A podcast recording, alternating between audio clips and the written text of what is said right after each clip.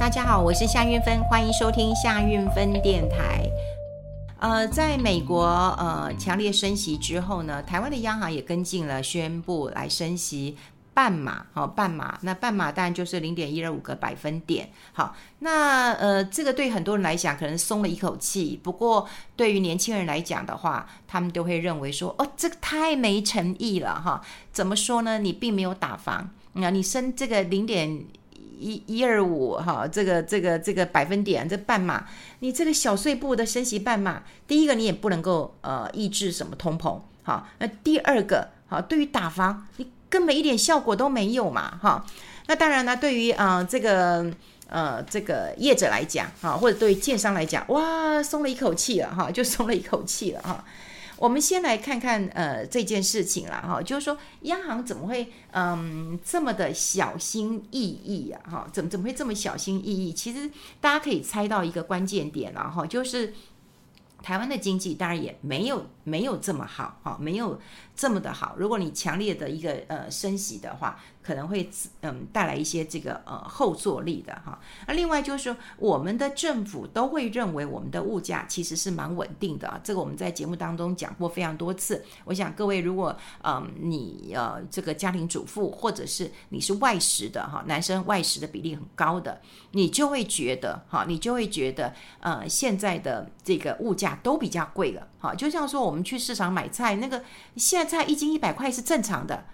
对不对？水果一百块一斤也是正常的。可是过去你知道吗？我们都只知道三四十块是正常的。那外食当然会呃越来越高了哈。那呃反正政府哈就会认为说，哎，我们的呃物价哈其实还好啊，所以当然要考虑到经济的一个呃成长嘛哈，所以不能够升的太多。但是它升的幅度的确是比市场要小的非常非常的多。当然第一个就会。他们认为我们是没有呃没没有太大的一个通膨，可是你要知道啊，不管菜菜市场，不管是小吃摊，你都会发现东西都已经在涨了。可是学者哈却呃也在质疑了，就是说，哎，央行好像对于通膨的一个压力都没有感受哦，民间有感受啊，民间有感受。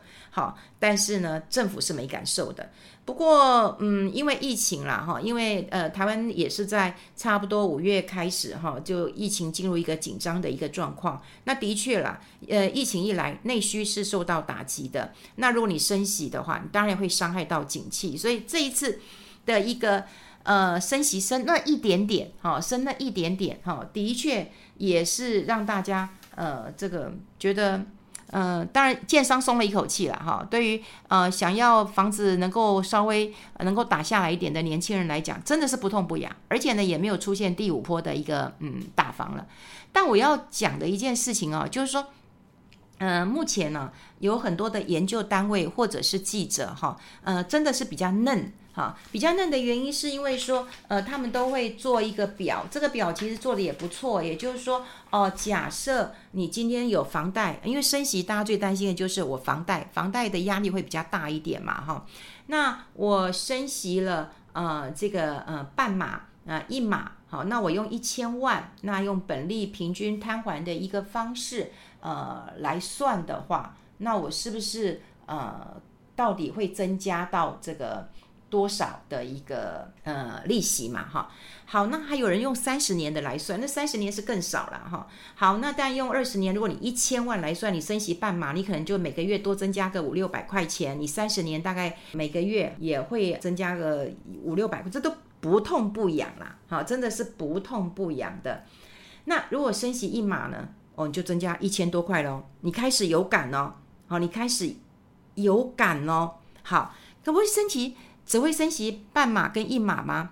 你要看到未来，未来的一个升息，未来的一个升息，可能到明年呐，哈，到明年，我想大概升个到三趴。我说的三趴不是三码哦，好，三趴哦，好，那升到三趴之后，你的房贷利率大概会增加多少？所以你要用利率，你要用二点五、二点七五，用三来算。你这样算起来的话，你就会知道说，哦，那我每个月假设我一千万的一个房贷，那我这样算起来，我会不会要多个哎八千一万的？如果多到八千一万，我会不会影响到我的生活开支？会呀，会呀。这个升息啊，不是只看这一次的呃升半码，或是呃升升多少，而是你要看接下来还会升多少。我们看到美国他已经讲了，你接下来还会升个七码，好，再再升个七码的，好，那你再升个七码之后，台湾一定也是一个进入一个一个一个生生不息，哈，节节走高的一个呃状况了。那房贷你就不能够只算一次，你可能还要算到明年为止。哈，明年为止，大概你的这个钱会呃多多少？好，那这一次也没有推推出来呀、啊，说要这个这个这个要打房啊，没有啊，好，没有啊，所以我真的要提醒大家哦，就是说。如果我看到美国，哈，因为你不要看台湾，台湾真的没有什么样的官官员说没有什么通膨嘛。那事实上我们有通膨，也没有美国那么紧张，因为美国的油价哈已经让他们真的吃不消了哈。那我们的油价还可以动涨一下，我们电价也可以稍微不涨一下，好，就算赔死了，台电也不会倒，中油也不会倒，反正就国家就是有钱。好，所以我们的通膨当然跟国际上是不能比的。可是你说，呃，美国进入这样的一很激烈的一个呃调升利息一个趋势当中啊，我们台湾的房贷族，如果你现在有房子，你真的要小心还款的能力。好，如果说你今天利息三到三点五趴的时候，那你真的会会撑不住啊！你真的要撑不住哈，真的撑不住，真的要小心一点。就是说，它一定会挤压到你一个月要多一万块钱。好，你像现在你贷款只有一千万吗？不止嘛？那你多多了一万块钱，那怎么办呢？我们薪水哪有办法成长这么快的？好，这个压力会很大。所以不管说这个呃升息啦，哈，这个升息的速度现在看起来是慢的，但我希望大家能够长期的去看。好，长期的去看，好，这个很重要。好，那当然有人问说，呃，这个升息半码是什么意思？因为升息利率最小单位就是一个基点，那基点就是零点零一。那通常，呃，联准会升息都是以一码，一码就是零点二五，好，就零点二五个百分比。那你半码当然就是零点一二五的一个呃百分比嘛，好，大概大家就会呃知道是这样的一个呃概念。好，那呃升息之后哈。但有人说要提醒一些事情啊，提醒一些事情，就是呃，现在已经有新闻出来了，就是有一些新的建商，小型的。嗯，建商，那这些小型的建呃新的建商，他可能会撑不住。那为什么撑不住呢？他现在就可以跟你讲啊，说，哎，我现在要人没人啊。之前就说，哎，我我的工人都确诊了。我一个朋友也是，他是在呃装修房子，他不呃他是嗯就是房子住久了，那他要装修，他就跟我说水电确诊了，然后什么工程班也确诊了，所以他也拖很久。那除了这个确诊的因素、疫情的因素之外，哈，其实呃有一些建商也在讲啊，就他们现在真的找不到人，啊，听说听说了哈，听说台积电啊，他们要的工人是一天给一万哦，但是外面的行情是两千到三千，或者是三千到五千，大概因为可能不同工当然不同酬，可是他们给的价码是两三千、三四千，但是台积电就是一天可以给一万，那这样是确保什么？确保你每天都会来。好，我还听过台积电的包商说，呃，连续来一个礼拜，哈，比方说你来五天，我给你七天的钱，你就是确保你每天都会来，因为呃，很多包商最怕的一件事情就是工人不来。哈、工人不来，那工人不来，你当然就没有办法如期完工，那拖下来就会有一些资金上的压力。所以新建商，好、新建商可能没有自己固定的一个班底，找不到人，的确会出现一些问题。还有小型的建商，什么叫小型的建商？现在有很多，呃，就是围老都跟哈，围老他们都是平，呃，户数很小，坪数很小。那这也是小的建商会去做，因为那要花很多的时间，然后去谈，然后去整合，哈。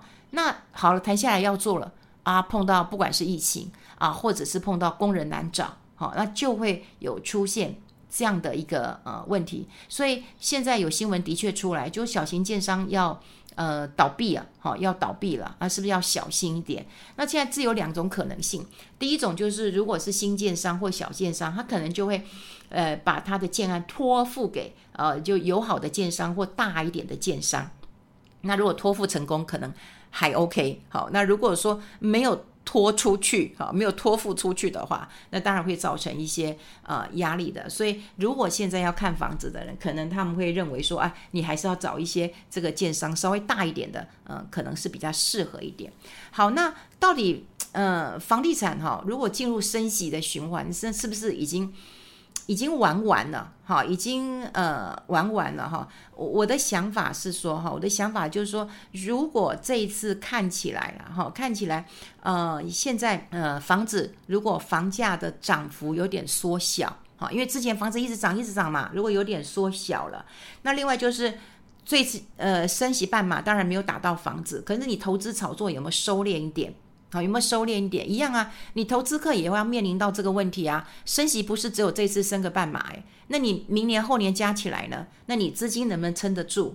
哈，那但现在看起来打房的力道是真的变得比较小了，好，变得比较小了。所以变得比较小，也是希望有一些呃建商的财务不要出事，哈，也不要出事。看起来啦，我们政府的政策当然希望呃我们的房地产是软着陆。啊，不要是硬着陆的哈，硬着陆可能就砰，建商倒，好，然后房子不好卖，建商倒，然后倒成一片，哦，这就可能不好。可是如果软着陆的话，还是要付出一些成本代价的。所谓成本就是说，你之前买房子本来买到相对高档，好，那你可能哦，你的钱本来就很紧的，然后你硬去买了。那硬去买之后，如果利息一上来的时候，那你一定会压缩到你日常的一个生活开销，好，那这就苦到民众。啊。那如果是硬着陆，哇，那就苦苦到呃建商啦，哈，就苦到整个整个这个这个营造业啦，哈，或者是呃苦到地主啦，好，所以现在呃看起来啊，建商当然要拼命叫嘛，哈，要拼命叫嘛，哈，所以呃我们现在啊看到的是。在景气好的时候，嗯，建商当然是日子很好过的哈。景气大好的时候，这么多年，我看十几年的大多头，他们当然可以调高每一平的售价，所以你可以看到房子不断的一个上涨。那另外还有一个就是说，呃，一般人比较容不容易理解，包括我都不容易理解的，但内行人都知道，建商要赚钱其实很容易，他有一些公社的一个设计，那其实是黑箱的，你怎么知道他公社是怎么？怎么怎么计算的？大工小工，你怎么知道他怎么计算？不知道嘛，对不对？那不知道计算的一个情况之下，他是不是就会把这个这个一些公社呃的的的这个比例就分到、呃、分散到各个住户当中？那你可能要多付一点钱呐、啊。哎，我们都是付要付钱买大工小工的人呢。好，这这个公社的一个实在是一个我们不容易懂的一个黑箱的啦哈。那还有一些说。这个容积，然后再再再再灌进来的啊，这也是我们不懂的。所以过去房贷来呃以以呃过去以这个呃房地产的这个景气来讲的时候，建商都有赚到钱呐、建商不是都是这个开开张什么什么什么一一开张就吃十年，不是这样吗？不是这样子吗？所以现在就要一直叫叫叫叫叫，那要交给。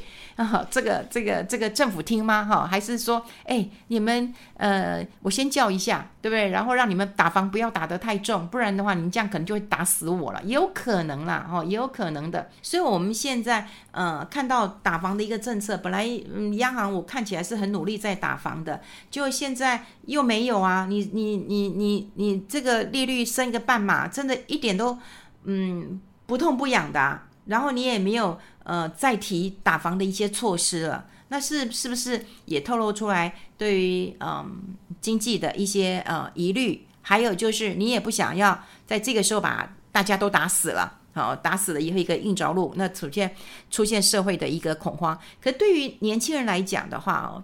呃，我我还是只能说啦，哈，就是说你的自备款一定要先准备好。到现在，如果大家对于这个预售屋很多很多的一个疑虑，因为预售当然你是付比较少的一些钱，然后你就可以这个拥有房子。但预售屋，你说政府现在这个炒房，好，有没有达到那个那个那个点？好，那如果说这个预售屋还有一些中小型建商，他们可能倒闭，或者我没有办法如期交屋的一个一个一个情况，哈，这个危机可能出现的话，那你是不是可要去看呃中古屋、成屋会好一点？起码你看得到嘛，对不对？你看得到，然后你就可以那个去呃找到你自己呃需要的一个房子嘛，哈。好，那这个利息这件事情，我真的要跟大家做一个提醒，因为我每次看到就是说你一试算都只有试算半码一码，这个对于投资人来讲的话，买房子都是十年、二十年一个长期的一个奋战，所以你不能够只算说啊，我我我现在升息半码，我现在升息一码，你要看。你起码明年后年大概是一个怎么样的一个状况？如果明后年是一个至少明年是一个三八的状况，你至少要用三八来去算个几年，这才是比较适合你的。那另外，如果担心这个嗯。建商的一个问题，你就不要买呃预售屋，看看这个成屋或中古屋。我想这还是呃对于刚性需求的人啊、可以选择的一个呃方向。至于投机客，你就真的不要想了，因为现在看起来的氛围本来就是不利于这个投机客的哈。我觉得这个是呃投机客应该要在这个时候，如果聪明的话，你就把房子先抛了。我觉得还是有一个最后的机会，不然的话你留来留去，呃可能还会有留成仇的一个压力了。好，今天跟大家分享这边，我们下次见喽，拜拜。